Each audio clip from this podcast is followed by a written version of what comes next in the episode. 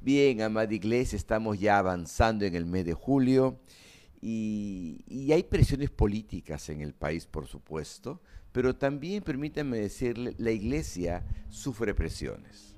Por momentos sube la presión, por momentos baja la presión sobre la iglesia, pero la iglesia, la de Cristo, la de verdad, siempre va a sufrir una presión. ¿Por qué somos presionados por el mundo? Porque no somos una subcultura. ¿Qué es una subcultura? Una subcultura es un grupo pequeño dentro de una cultura mayoritaria que dice, no se metan conmigo yo déjenme vivir mi vida, como dice la canción. ¿no? Eh, por ejemplo, tenemos a los Ashanincas. Los Ashanincas hay una comunidad que está en la selva, otro grupo que está en Lima, y el grupo de Lima quiere vivir en un, barrio, eh, les han dado un sector, la ciudad, eh, después de, este, de las inundaciones, donde ellos viven en su cultura y ellos no pretenden que toda la, la ciudad de Lima se convierta a la cultura Ashaninka lo que ellos pretenden es que la, es que la cultura chaninca sea respetada por el resto de la población limeña. En cambio, la iglesia no somos una subcultura, somos una contracultura. ¿Por qué? Porque estamos en contra de la cultura mayoritaria, la corriente mayoritaria del mundo, de esta corriente del consumismo que cree que mientras más cosas tengas vas a ser más feliz. Sabemos que la felicidad no tiene que ver con la cantidad de cosas que tú tengas. Que cree que el divorcio, que el adulterio, que la fornicación te van a hacer feliz y que tú eres libre con tu cuerpo y puedes hacer lo, lo que tú quieras con tu cuerpo. No compartimos esa posición como iglesia. Nosotros somos una contracultura porque queremos ganar el mundo para Cristo. Queremos que el mundo cambie, que la cultura cambie. Estamos en contra de la cultura del mundo. Desde que la iglesia nace, por eso fue perseguida por Roma. Eh, queremos transformar este mundo y por supuesto, si queremos transformar el mundo, el mundo se va a resistir a ser transformado, se va a defender y dicen que la mejor defensa es el ataque. Entonces nosotros entendamos esto. No se trata que tú te lleves bien con el mundo. Se trata que enfrentemos el mundo. Y por supuesto, al mundo no le va a gustar. Por eso es normal entender que la iglesia va a estar en un ataque constante. Si nos dicen, como ocurre en la China, por ejemplo, dice, ok, ok, ustedes existan, pero las prédicas que las vea el, eh, funcionario de la municipalidad que está a su cargo y está prohibido que evangelicen. Si nosotros dijéramos, ok, estamos de acuerdo, no vamos a evangelizar, las prédicas sean revisadas, dejaríamos de ser la iglesia de Jesucristo. Ellos fueron perseguidos porque ellos eran los que trastocaban el mundo.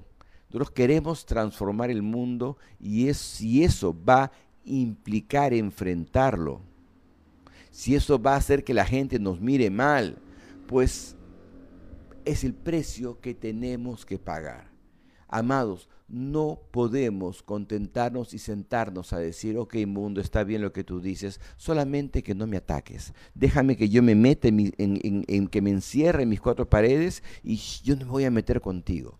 No, la iglesia de Jesucristo fue perseguida los apóstoles fueron perseguidos porque ellos querían transformar el mundo y lo hicieron. Y finalmente fueron una fuerza tan influyente en Roma. Es cierto, no cambiaron a todo Roma, pero llegaron a ser una fuerza muy influyente. Que fueron usados luego políticamente y se dejaron usar políticamente por los emperadores romanos. Sí, esa es otra historia. Pero bueno, eh, dice Mateo 10, versículo 22. ¿Listos? Vamos a Mateo 10, 22.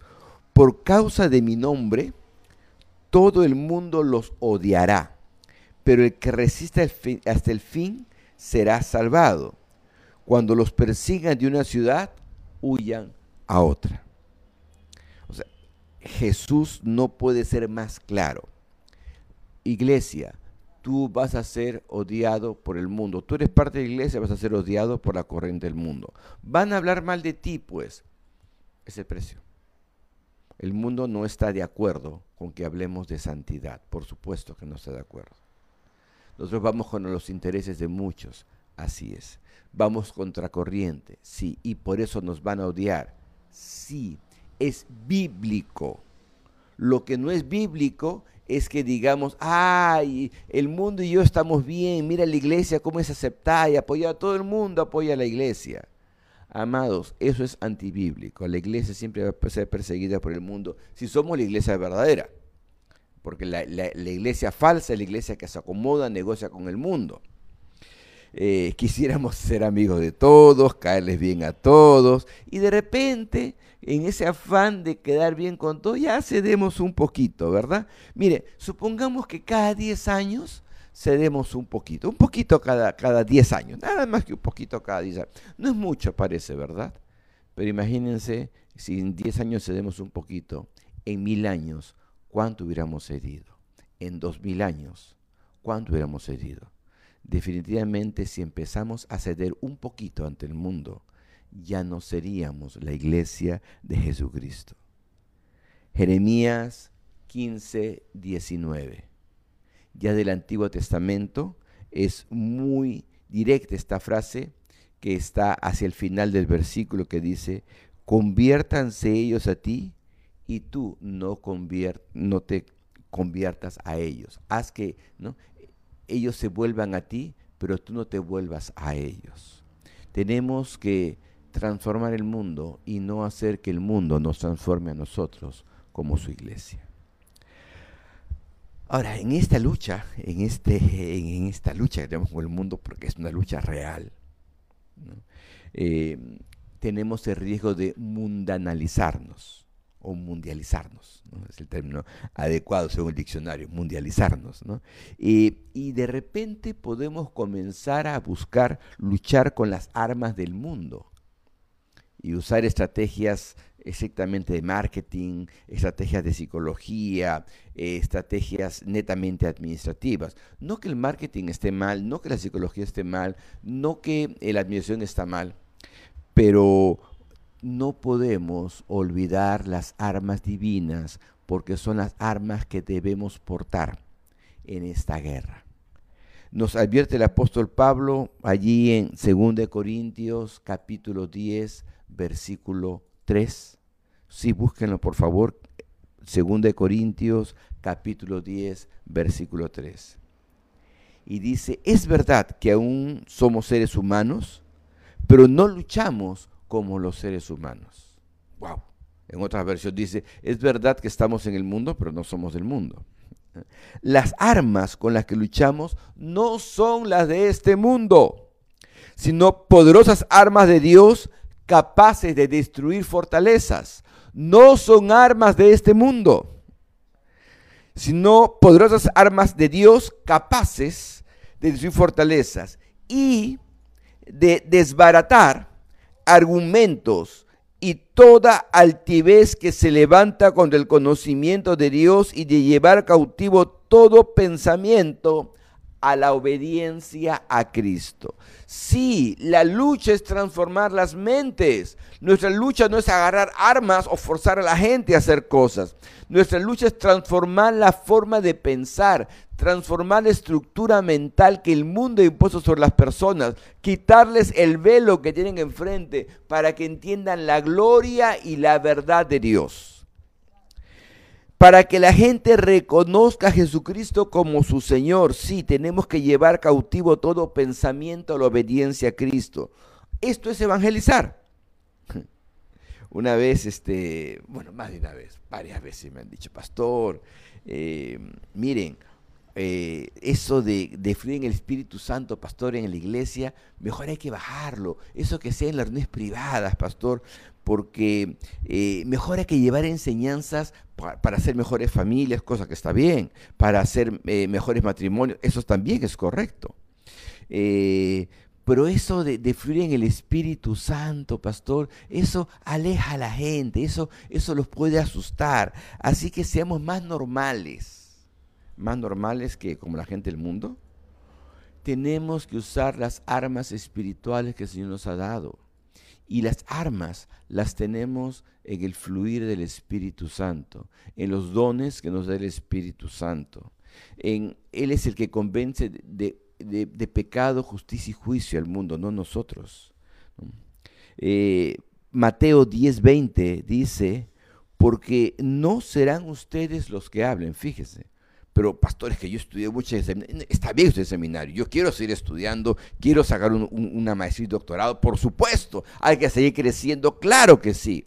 Pero la hora que hablemos con alguien para darnos de, para defendernos o para presentar a Cristo, asegúrate que no seas tú hablando. Dice Mateo 10:20, porque no serán ustedes los que hablen, sino el Espíritu de su Padre hablará por ustedes. Ese Espíritu Santo que debe morar dentro de nosotros es al que debemos dejar que hable y no convencer con argumentos humanos, sino con argumentos divinos, que sea Él, el que nos lleve, Él el que nos guíe y ponga las palabras en nuestra boca. A veces eh, me han contado yo, me alegro cuando me cuentan estas cosas y me dicen, pastor, estaba hablándole y de repente me puse a decirle, Señor, ¿qué digo? Y comenzaron a salir palabras de mi boca y estaban llorando, entregándose a Cristo. Ay, yo no sé qué dije, pastor.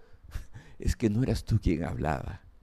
Era el Espíritu Santo que mora dentro de ti que transforma las vidas, porque no es tu obra evangelizar, amado, entiende. Ay, yo convertí a cinco, tú no conviertes a nadie, el Espíritu Santo que mora en ti es el que hace la obra y por eso tienes que buscar intimidad con el Espíritu Santo, porque Él te va a guiar, Él te va a dar las palabras, te va a llevar a toda verdad. Por eso nuestra persistencia, iglesia, en aprender a buscar intimidad con el Espíritu Santo, porque Él es quien tiene que hacer la obra. Ahora, voy a hablar claro. Hay dos tipos de enseñanza en las iglesias. Unas enseñan muy buenos consejos y lo respaldan con principios bíblicos. Enseñanzas a las que le podríamos quitar los textos bíblicos y seguirían teniendo sentido. No parten de la Biblia, usan la Biblia como un libro, como frase. Por ejemplo, yo podría usar la frase del Quijote para reforzar un texto que estoy hablando, o podría usar a Confucio, a cualquier personaje de repente con una enseñanza que doy. Si es que la enseñanza que yo doy podría omitirse los textos bíblicos, entonces esta no es una enseñanza bíblica, es una enseñanza secular respaldada con textos bíblicos. Buena parte de la iglesia tiene ese tipo de enseñanzas que realmente son humana sabiduría. Esa es una iglesia mundanalizada. Pero lo que tenemos que buscar es enseñanza que parte la palabra de Dios. Puede ser expositiva, textual, narrativa, temática, como quieras. Pero es una enseñanza de la cual no puedes quitar los textos bíblicos porque todo se cae, porque está sustentada no en sabiduría humana, sino en sabiduría de Dios, está sustentada en la bendita palabra. Y es en esta palabra que es el Cristo, ver el verbo, inspirada a hombres por el Espíritu Santo, que es Dios mismo. Es esta palabra sobre la cual se sustenta la iglesia. No sobre conocimiento humano, al que le ponemos unos adornos por ahí en los textos bíblicos. ¿Por qué? Porque recordemos esto. No son armas de este mundo. La palabra que damos tiene que sostenerse en la, palabra, en la Biblia no se sostiene en la Biblia y se derrumba sin Biblia, entonces es palabra que viene de Dios. ¿De acuerdo? Se sustenta en la Biblia y no te preocupes. Dios va a hacer que los hechos también la muestren y la va a fortalecer. Porque lo que tú das no son palabras de humana sabiduría, sino son palabras que vienen de Dios y Dios va a respaldar su palabra con su poder. Así que tú no tengas temor, simplemente predica la palabra de Dios, sabiendo que Dios lo va a la, va a respaldar. Las señales, los prodigios, los milagros, o Dios va a poner cosas en el corazón de las personas. Eh, tiene formas increíbles de, de hacerlo. Deja que Él obre. Tu parte simplemente es dar la palabra de Dios, aunque esto es una locura, porque la Biblia es locura para el mundo, por supuesto, pero cuando el Espíritu Santo la respalda, entonces se muestra la verdad. Estas son las armas del Espíritu Santo.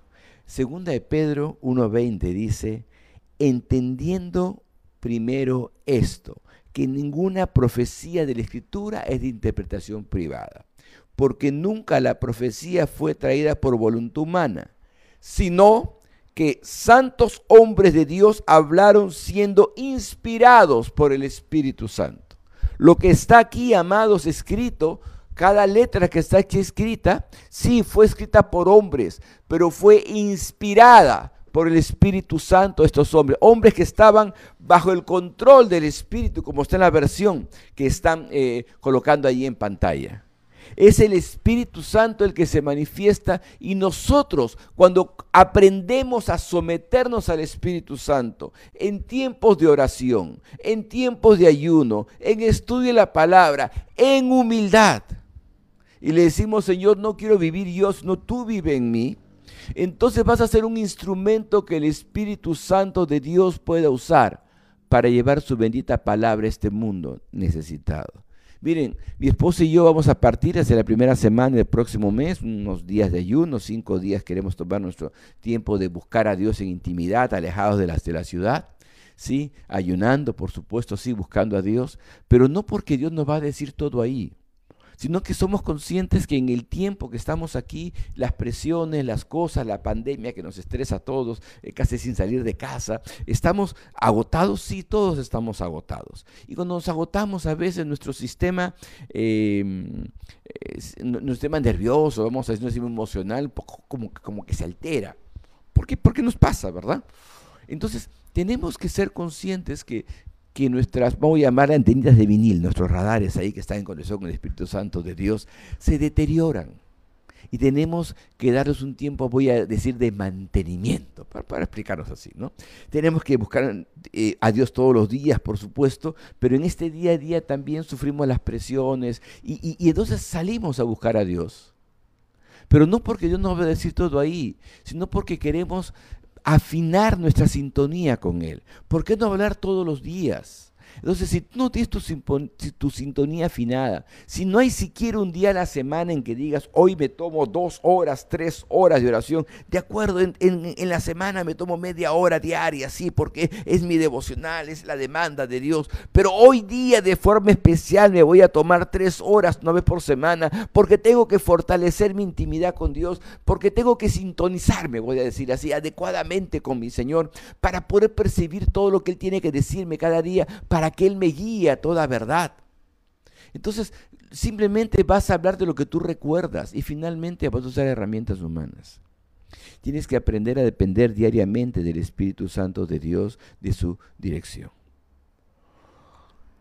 Miren, Jesús tuvo un discurso precioso. A mí me emociona porque habla del amor, habla de la segunda venida, habla de su partida, habla de lo que somos para Dios, de lo que, de lo que somos para Jesús, de lo que Él es para el Padre. Es ese hermoso discurso que, está de los del final del capítulo 13 del Evangelio de San Juan hasta el 17. Ya antes de, ser capturado, en el 18 ya Él es capturado, ¿no? Para, eh, pero estos eh, 13, 14, 15, 16, 17, estos versículos, sí, cuatro, capítulos y medio, eh, son un precioso, precioso, precioso eh, discurso de Jesús. Así yo te invito a que vayamos ahí, abre tu Biblia en Juan 14.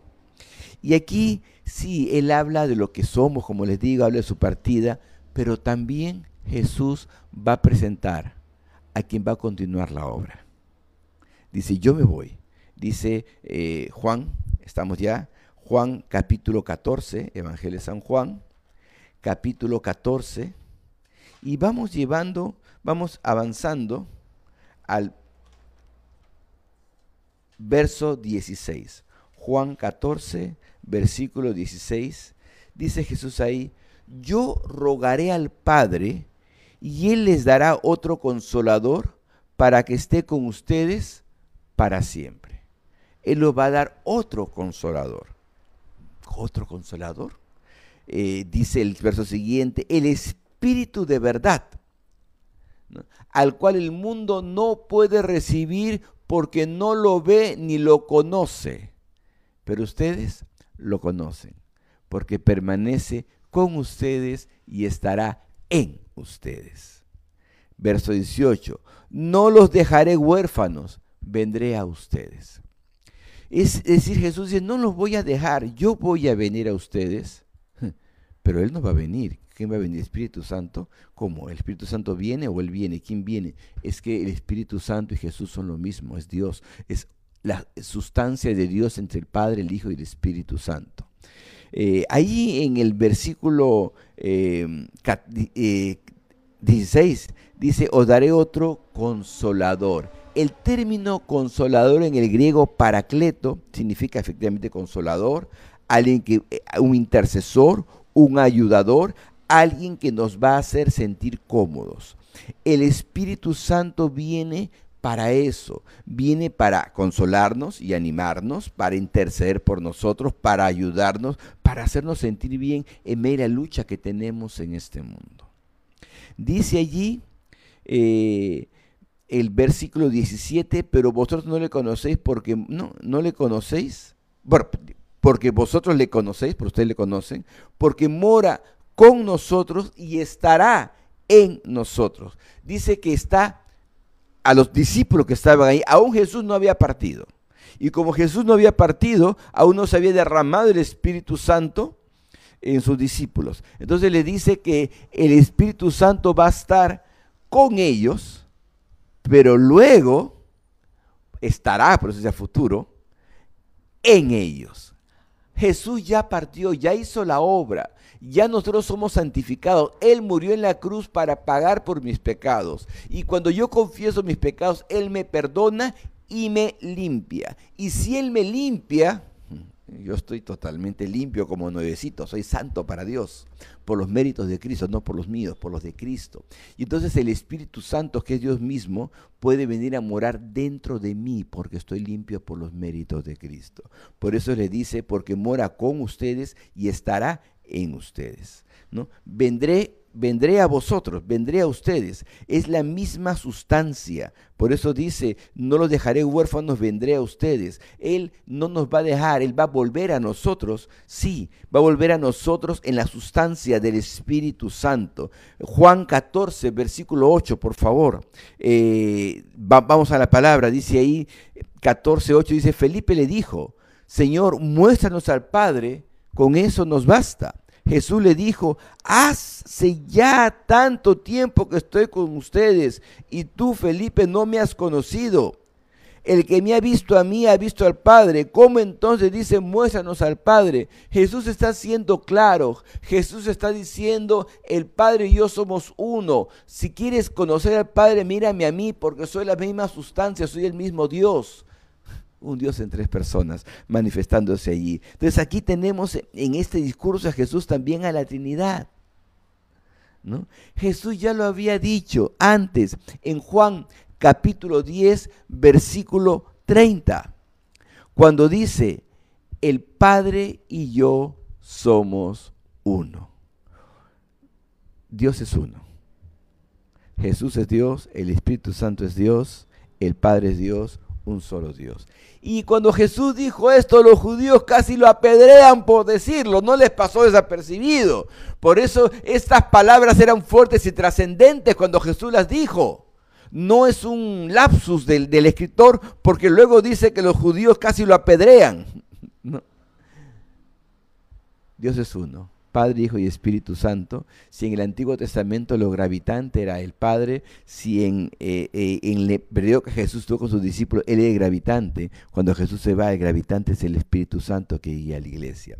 Jesús les anunció que enviaría el Espíritu Santo, que vendría en la persona del Espíritu Santo y que estaría en, adentro de nosotros, morando, para desde allí guiarnos. Por eso es que el cambio en tu vida, amado, tiene que venir de dentro hacia afuera. No es que tú te cambies la ropa y se acabó lo de adentro. No, por el contrario. Empieza en tu corazón. Empieza transformando tu vida. Juan 14, versículo 26. Y vamos a ver cómo es que él obra. Dice, pero el Espíritu Santo, a quien el Padre enviará en mi nombre, los consolará y les enseñará todas las cosas y les recordará todo lo que he dicho. Acá hay dos cosas. Primero es que nos va a enseñar y segundo nos va a recordar lo que hemos lo que él nos ha dicho, lo que estudiamos en la bendita palabra de Dios, él nos va a recordar las cosas. Por eso es que tenemos que acudir a él, porque él nos va a enseñar y nos va a recordar. Por eso es que tienes que estar orando constantemente y estar en comunión con él. Correcto, estudiar la palabra es bueno y es importante, pero su enseñanza y cómo aplicarla ahora. Porque una cosa es conocer la palabra, pero hay que aplicarla a, cada circunstancia. Esa es revelación del Espíritu Santo para tu vida. Por eso es que tienes que depender de Él y preguntarle a Él constantemente. Él es el que consuela, dice, sí, los consuela, nos anima. No lo hace por nosotros. Fíjense, la palabra consuelo significa ayuda, Él nos va a motivar, nos va a animar, pero tú tienes que hacerlo. Tú tienes, como, como dice en Josué, yo te mando que te esfuerces y que seas valiente. No temas, no desmayes, yo estoy contigo donde quiera que vayas. Sí, el esforzarse, el ser valiente, el no temer y no desmayar es tu parte. Pero Él te va a ayudar, Él va a estar contigo donde quiera que vayas, para hacer la obra grande, para tener la vida abundante, para ser el mejor esposo, para ser el mejor padre, para ser el mejor jefe en el trabajo, para ser el mejor compañero, para ser el mejor hijo. Todas las cosas te las va a enseñar el Espíritu Santo si te dejas guiar por Él. Y vas a mostrar a Cristo en, en, tus acciones, vas a dar testimonio de Cristo en tus acciones. Y la gente va a llegar a Cristo por lo que ve en ti que, no eres perfecto, no lo vas a hacer, perdóname, no vas a ser perfecto. Pero vas a mostrar a Cristo muchas cosas que la gente va a decir, oh, ¿qué pasó acá? Y tú hables de Cristo vas a hablar con autoridad de lo alto. Dice que Él nos enseña, nos muestra el camino.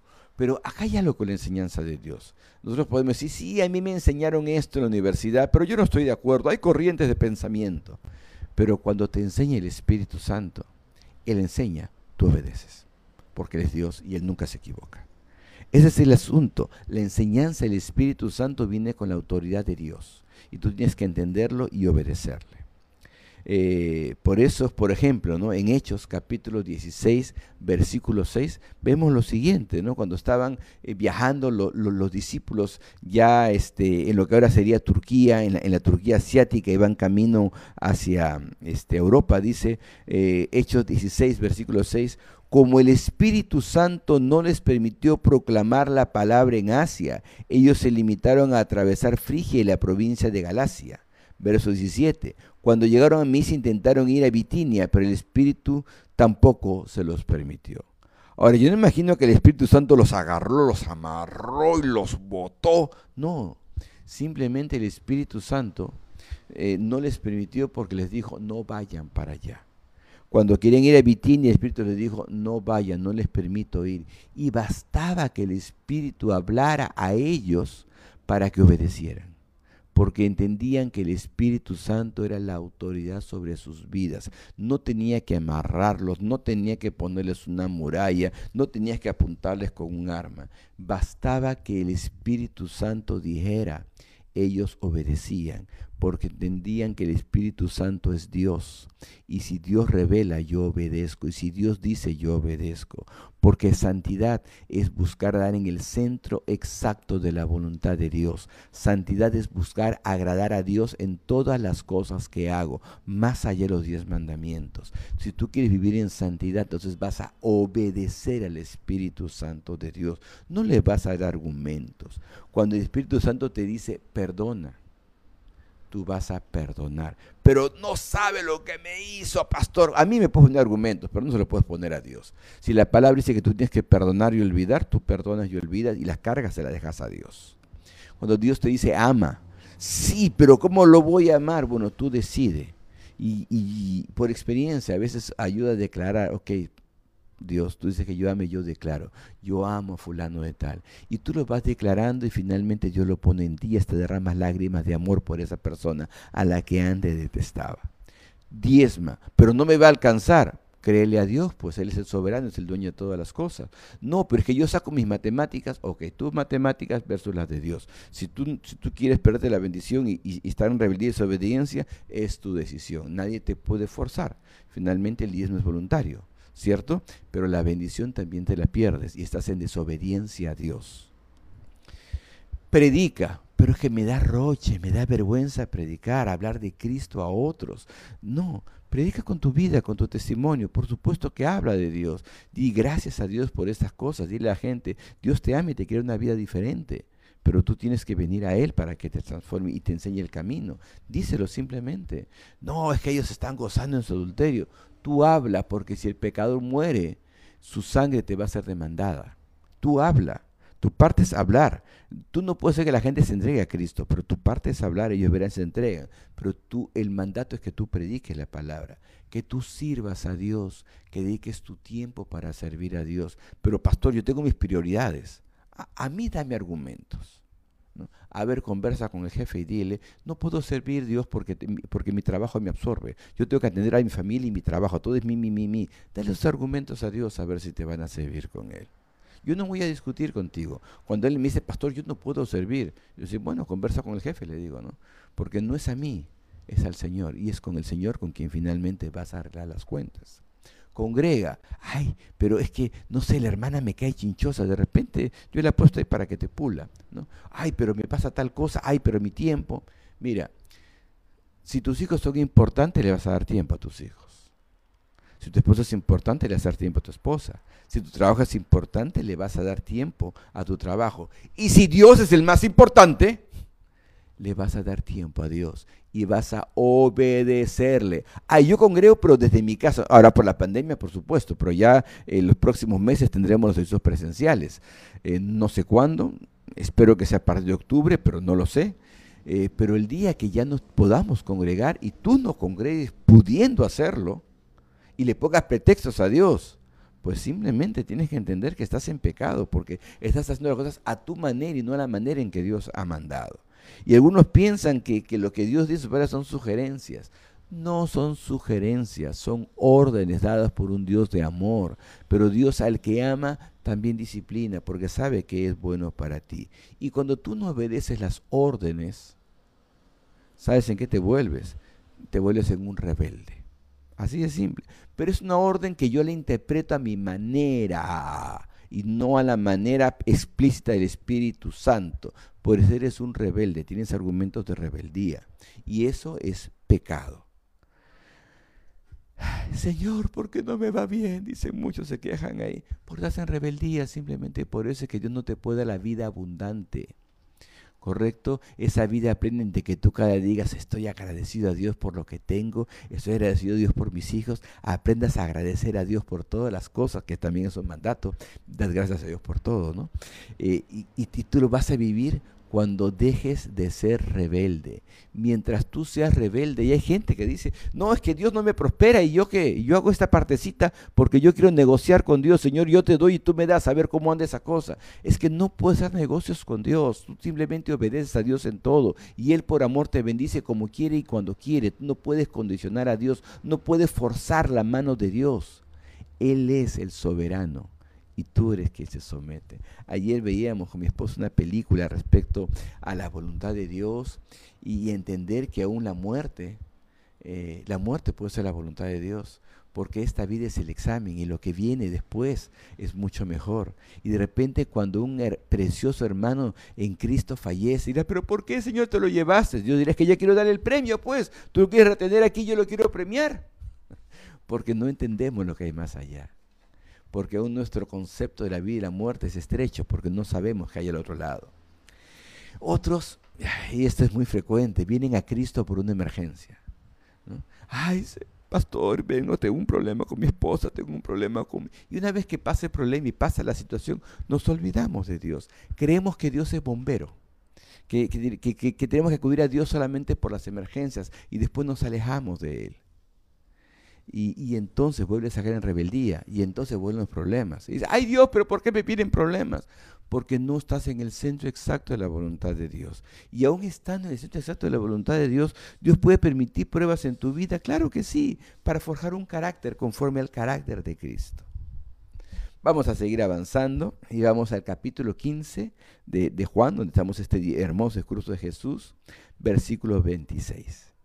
Y dice ahí, Juan 15, 26, cuando venga el consolador, el Espíritu de verdad, el cual procede del Padre y a quien yo les enviaré de parte del Padre, Él dará testimonio de mí.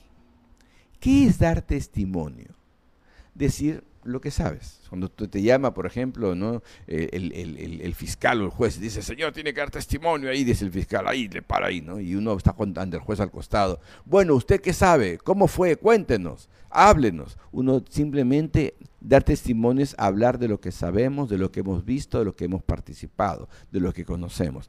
Eso es dar testimonio. Y como el Espíritu Santo es Dios y es uno con Cristo y Él conoce todo, entonces Él nos va a hablar todo lo de Cristo. Él nos revelará todo lo que necesitamos de Jesús para ser más que vencedores. Yo quiero adelantar un poquito a esto, ¿no? así voy un instante, vamos a ir a Juan 16, 13, ¿Sí? para adelantarme y centrar ese tema en que Él nos va a dar testimonio acerca de Cristo. Juan 16, 13 dice, cuando venga el Espíritu de verdad, Él nos guiará a toda verdad, porque no hablará por su propia cuenta, sino que hablará todo lo que oiga y les, saber, les hará saber las cosas que habrá de venir. 14. Él me glorificará porque tomará de lo mío y se lo hará saber. El 15 dice, todo lo que tiene el Padre es mío. Claro, son uno. Por eso dije que tomará de lo mío y se, y se lo dará a conocer a ver, a ver, acá habla, Él tomará de lo mío, ¿no? O sea, el Espíritu Santo toma de Jesús, eh, todo lo del Padre es de Jesús, por eso dije que tomará de lo mío, o sea, de lo del Padre, ¿no? Y se lo dará a conocer. Claro, por supuesto, porque nuevamente en este discurso nos habla de la Trinidad. Padre, Hijo y Espíritu Santo, un solo Dios en tres sustancias, en tres personas. No lo podemos entender, por eso tenemos un misterio. Nuestra mente humana finita no es capaz de comprender la Trinidad, pero está en la Biblia y la aceptamos. Jesús siempre glorificaba al Padre. ¿Recuerdan cuando estuve en, todo su mensaje? Jesús glorificaba al Padre.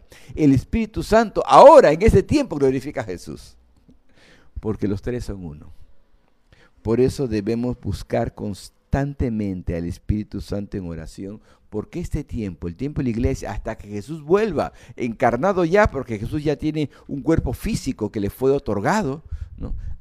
por amor a nosotros, hasta que Jesús vuelva, claro, Él es, pero como es Dios puede estar en todo lugar a la vez, eh, hasta que Jesús vuelva en su segunda venida, es el tiempo del Espíritu Santo aquí guiando a su iglesia.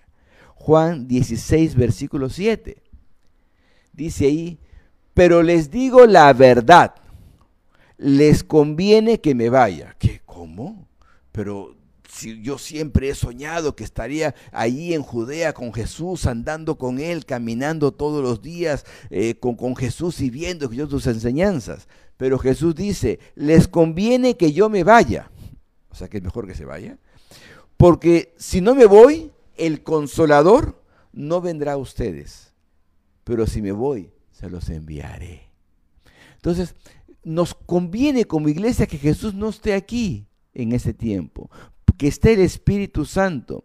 Y dice, cuando Él venga, convencerá al mundo de pecado, de justicia y de juicio.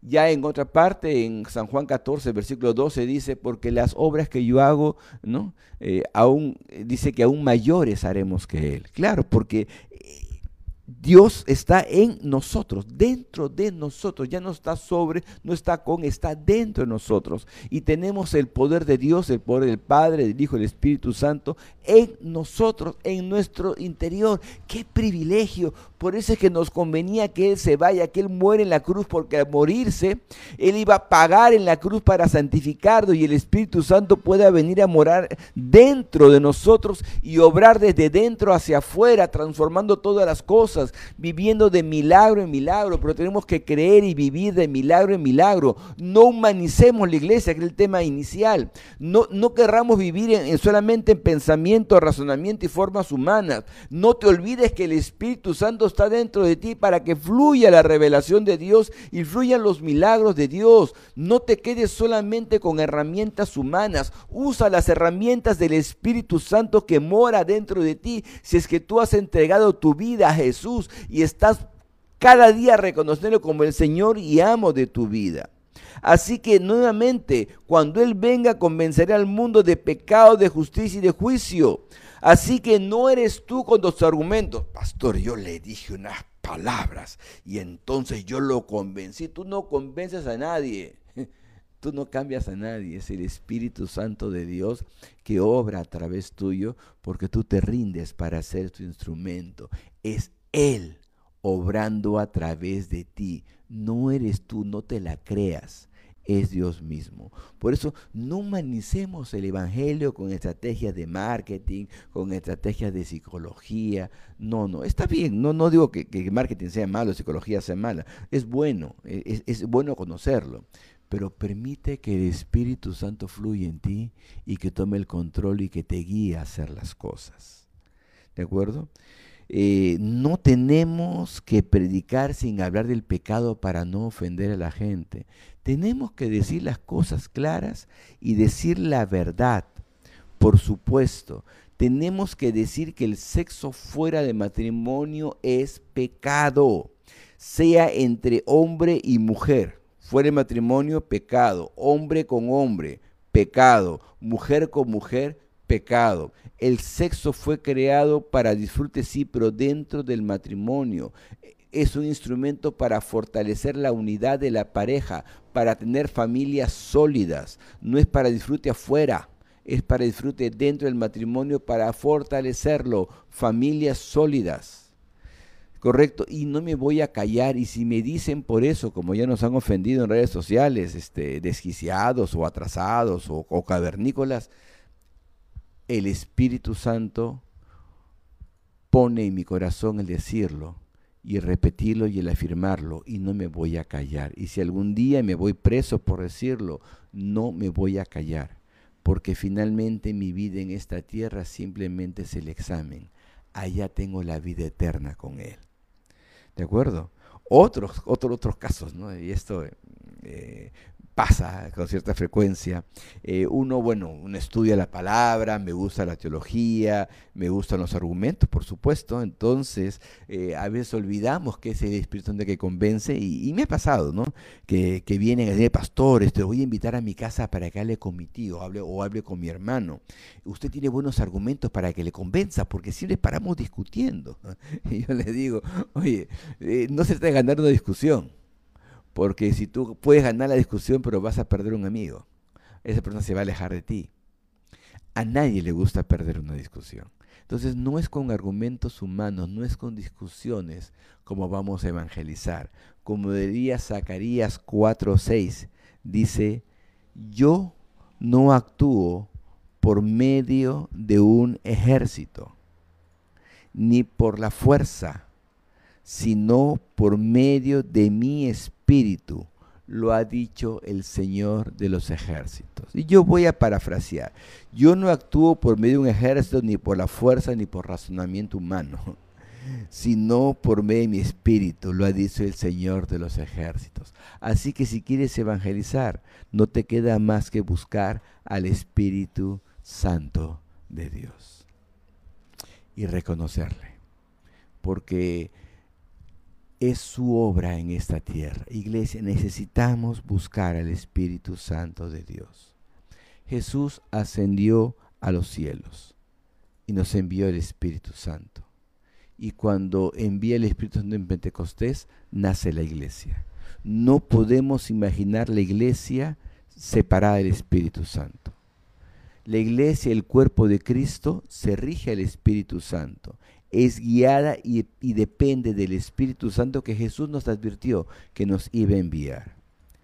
Amados, si nos separamos del Espíritu Santo, nos separamos de Cristo, nos separamos del Padre, nos separamos de la iglesia realmente. Y quedamos atrapados en el mundo.